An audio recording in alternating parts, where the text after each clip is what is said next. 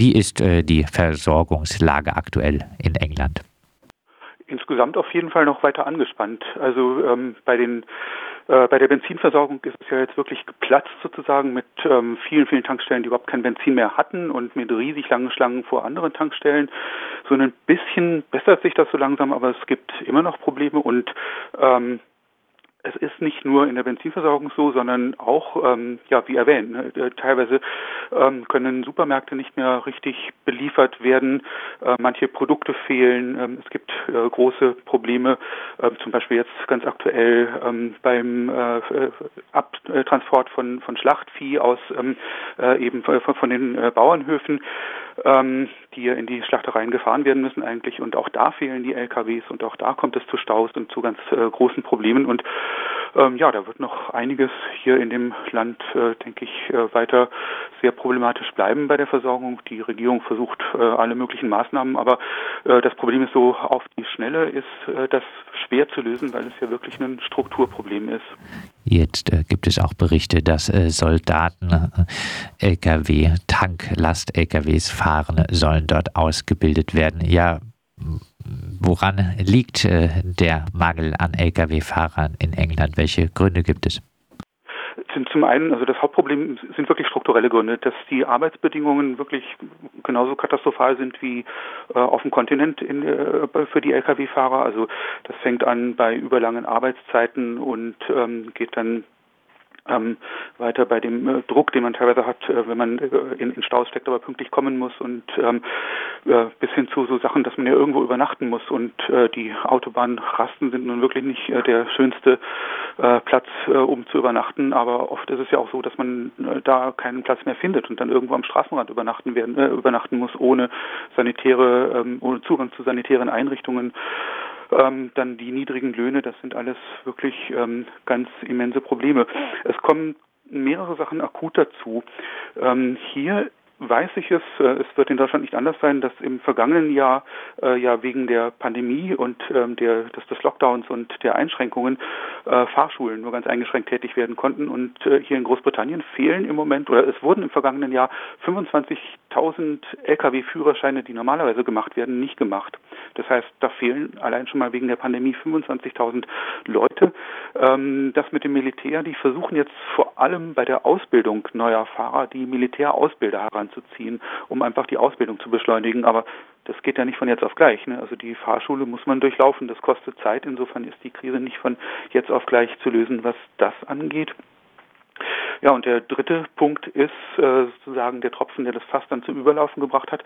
Das hat mit dem Brexit äh, zu tun. Der ähm, Brexit ist ja damit äh, verbunden gewesen und hat auch überhaupt äh, in seinem ganzen, beim seinem ganzen Hintergrund sehr viel damit zu tun, ähm, dass Großbritannien sich praktisch von dem Billiglohnsystem der EU abgekoppelt hat. Also davon, dass äh, eben wenn ein äh, Bedarf irgendwo ist, dass dann praktisch äh, Leute aus vor allem Ost- und Südosteuropa herangezogen werden, die man, deren Löhne man drücken kann, die für sehr niedrige Löhne unter sehr schlimmen Arbeitsbedingungen arbeiten, weil es eben in ihren Herkunftsländern noch äh, viel miserablere Bedingungen gibt in vielerlei Hinsicht. Und da ist Großbritannien eben ausgestiegen und das bedeutet, dass da auch tatsächlich Leute fehlen. Es sind ungefähr 16.000 laut der offiziellen Statistik, die während der Pandemie in ihre Herkunftsländer zurückgegangen sind und jetzt nicht wieder herkommen.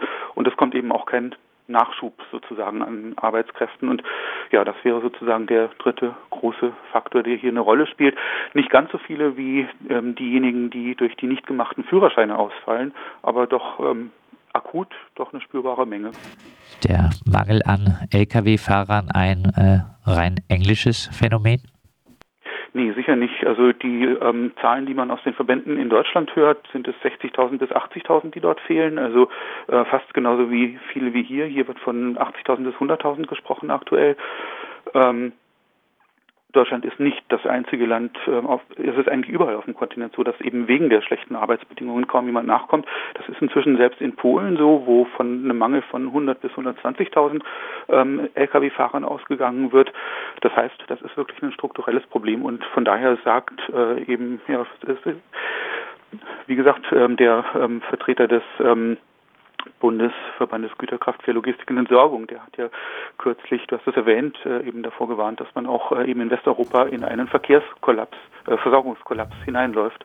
Sind solche Warnungen realistisch?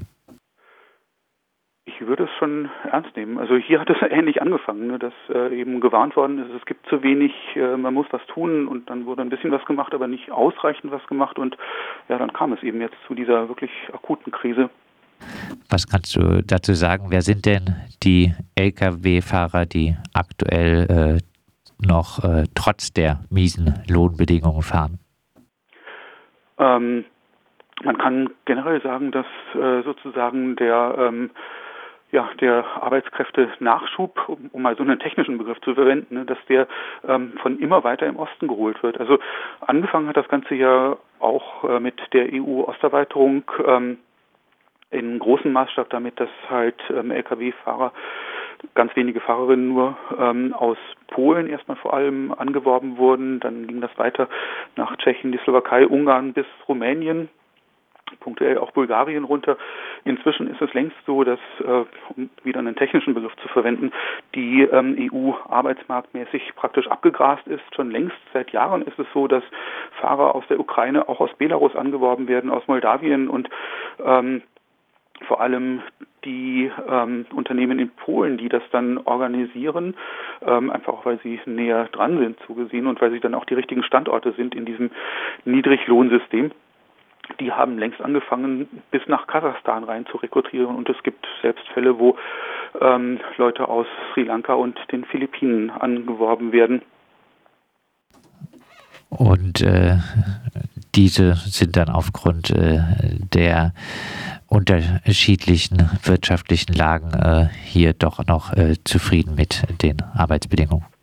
Hm, muss man sagen, nicht immer. Also es gibt einen Bericht, ähm, neulich hat ein Kollege im Deutschlandfunk äh, Fahrer und Fahrerinnen interviewt und festgestellt, dass ist jetzt ein Beispiel, ein rausgegriffenes, aber ähm, dass äh, eben Fahrer aus den Philippinen berichtet haben, äh, ja, sie seien jetzt hier und müssten jetzt in Europa fahren, aber sie wären vorher in Saudi-Arabien gewesen und da wären sie besser behandelt worden als in Europa. Das heißt, also das kann man gar nicht unbedingt sagen, dass es äh, woanders dann schlechter aussieht für die Fahrer als in Europa.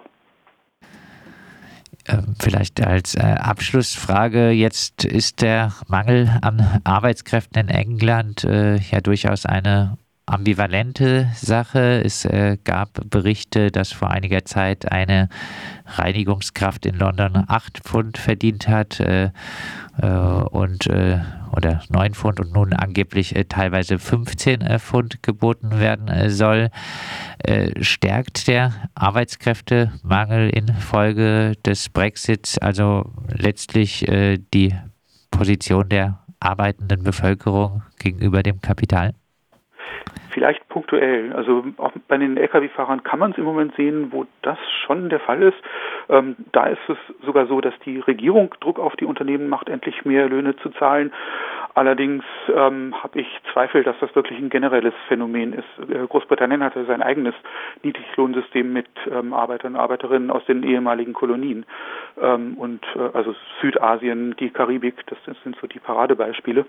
Und ähm, es ist nicht so, dass äh, Großbritannien jetzt die Arbeitsimmigration und damit auch die Niedriglohn Immigration gestoppt hat. Die ist nur verlagert worden halt auf die traditionellen britischen Systeme, nämlich den, des, des Commonwealth und eben nicht mehr die eigentlich doch letztlich äh, deutsch dominierten Strukturen auf dem europäischen Kontinent und in der EU. Das heißt also, punktuell mag es zutreffen und ist insofern natürlich auch ein ganz erfreulicher Effekt, aber ähm, als eine generelle, äh, generelle Entwicklung das einzuschätzen, da wäre ich vorsichtig. Ich würde mich gerne von äh, eines Besseren belehren lassen durch die praktische Erfahrung, aber da muss man, glaube ich, noch abwarten. Das sagt äh, der freie Journalist äh, Jörg Kronauer, der unter anderem für German Foreign Policy und äh, die äh, konkret äh, schreibt. Wir haben mit ihm gesprochen über äh, die aktuelle Versorgungskrise in Großbritannien, die am äh, Mangel an Lkw-Fahrern liegt, äh, die oftmals aufgrund der miesen Arbeits- und Lohnbedingungen nicht äh, mehr fahren wollen. Ein Phänomen, das bald auch stärker hier zu spüren sein könnte.